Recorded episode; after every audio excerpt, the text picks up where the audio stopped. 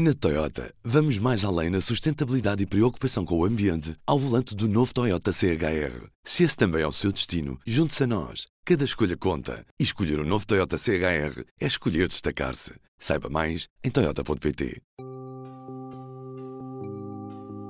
Eu, pessoalmente, tive o primeiro contato com o Sr. Sérgio Moro no dia 30 de março de 2017, no aeroporto de Brasília onde ele estava parado numa lanchonete, e eu fui cumprimentar. Ele praticamente me ignorou. A imprensa toda noticiou isso, dando descrédito à minha pessoa.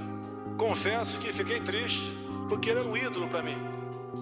Eu era apenas um deputado, humilde deputado. Eu, infelizmente, não tenho como persistir com o compromisso que assumi assim que eu tenha condições de trabalho. O governo continua. O governo não pode perder sua autoridade por questões pessoais de alguém que te antecipa a projetos outros. Este é o P24.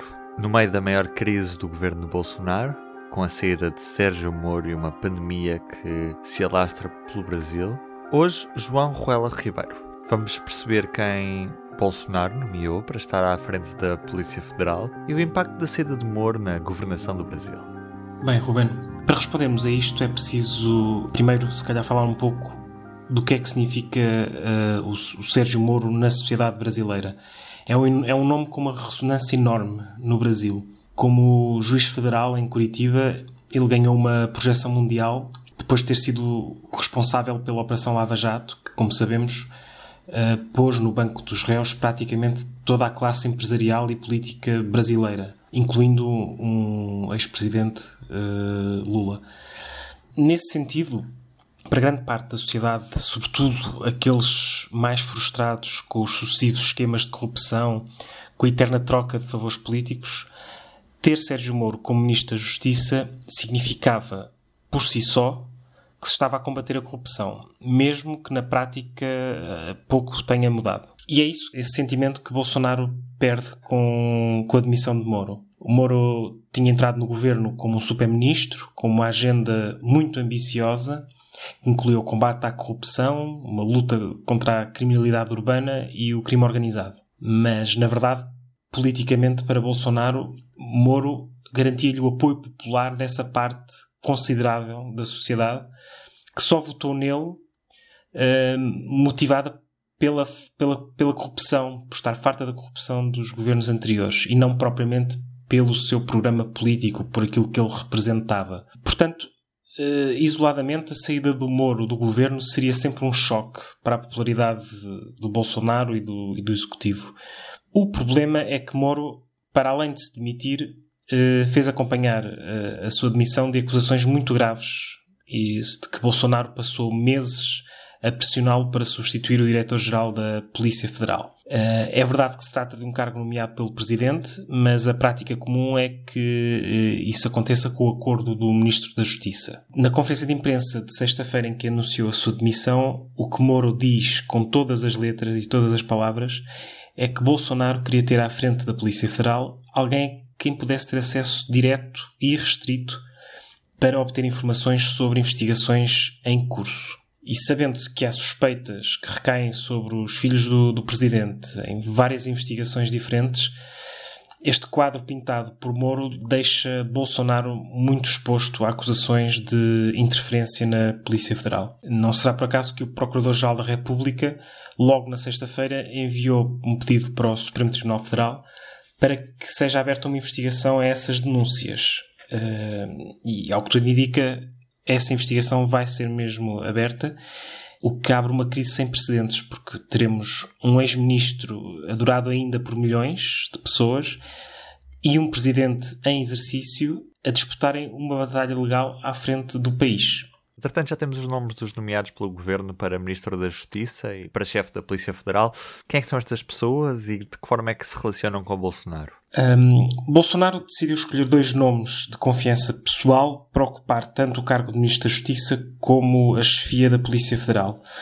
Para o lugar de Moro, foi chamado Jorge Oliveira, um, que é o atual ministro de, era o atual ministro da Secretaria-Geral da Presidência, e para a Polícia Federal vai o atual diretor dos Serviços de Inteligência, Alexandre Ramagem. São ambos amigos de longa data, tanto de Bolsonaro como dos seus filhos, mas é a nomeação de Ramagem que está a causar especial polémica. Durante o fim de semana circularam imagens uh, de, de, ramagem ao lado de Carlos Bolsonaro, um dos filhos do, do, presidente, que está implicado numa investigação muito séria a uma rede de difusão de fake news uh, usada para, para denegrir a imagem de adversários políticos do governo. E a Associação de Delegados Policiais, a Associação Nacional de Delegados Policiais, emitiu o, o, uma nota em que avisava em que alertava para a existência de uma crise de desconfiança dentro da polícia uh, gerada pela crise de, com Moro. Perante tudo isto, Bolsonaro desvalorizou estas críticas uh, de que a autonomia da polícia possa vir a ser posta em causa um, e, e, e, a nomeação vai, vai, mesmo, vai mesmo em frente. E no meio deste turbilhão político, qual é que deve ser a estratégia de Bolsonaro daqui para a frente? Em primeiro lugar, é, é, preciso dizer que é difícil perceber com exatidão as razões que levaram Bolsonaro a forçar a demissão de Moro, uma vez que um, o, o, governo, o, o, governo de Bolsonaro é bastante fechado para os meios de comunicação tradicionais e, portanto, uh, muito do que existe é à base de, de especulações. Há quem veja nesta movimentação, nesta demissão, o início de uma nova fase do, do governo, em que passa a estar ancorado a uma base de apoio mais radical, que é aquela parte da sociedade que votou em Bolsonaro por motivos ideológicos uh, e não apenas por causa da corrupção, da economia ou como uma punição do, do PT, do Partido dos Trabalhadores. Uh, o que faz desta base o, o que corresponde provavelmente a uns 12, 13% do eleitorado com algumas flutuações. Portanto, seria, seria um governo ancorado num, eleitorado muito, muito radical. E sem Moro, também o governo fica mais dependente da, da ala militar.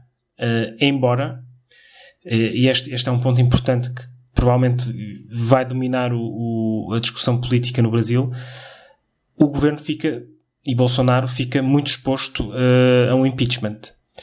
Um, especialmente se, se, considerarmos que a pandemia vai deixar, ao que tudo indica, infelizmente, um grande número de mortos e um impacto fortíssimo uh, na economia.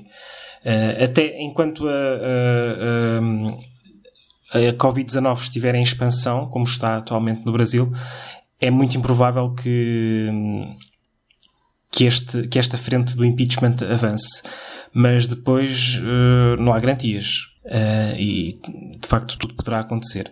Neste momento existem mais de 20 pedidos de impeachment na Câmara dos Deputados, mas esse número, apesar de, de, de parecer grande, não, não, não, significa que a destituição seja mais certa. O que a história nos diz é que os ingredientes para um impeachment no Brasil são os seguintes: uma popularidade do governo extremamente baixa, a falta de apoio na Câmara dos Deputados e uma crise económica. Eh, sendo que a crise económica um, será difícil de evitar, o que Bolsonaro deve garantir é a manutenção de um apoio popular aceitável, algo acima dos 10%, e garantir um entendimento mínimo com os deputados. Uh, e é isso que parece que está a ser feito uh, nos últimos dias, com uma negociação com alguns partidos do chamado Centrão, que é o, o, os partidos que, que ocupam grande parte da Câmara dos Deputados, que não tem uma ideologia fixa e que são essenciais para que um governo uh, consiga aprovar leis e consiga, e consiga uh, governar, na verdade. Um, portanto, o, o, que alguns analistas estão a dizer é que neste momento o governo é um governo de guerra, é um governo de combate. Uh, não é um governo para governar por si só, para reformar, é um governo, neste momento, quase exclusivamente a atuar para garantir a sua própria sobrevivência. Veremos se será bem sucedido. Em todos os momentos, a fidelidade continua consigo, para que a vida não pare. Fidelidade Companhia de Seguros S.A. E do P24 é tudo por hoje. Resta-me a mim, Ruben Martins, desejar-lhe um bom dia. Estamos de volta amanhã. O público fica no ouvido. Na Toyota, vamos mais além na sustentabilidade e preocupação com o ambiente ao volante do novo Toyota CHR. Se esse também é o seu destino, junte-se a nós. Cada escolha conta. E escolher o um novo Toyota CHR é escolher destacar-se. Saiba mais em Toyota.pt.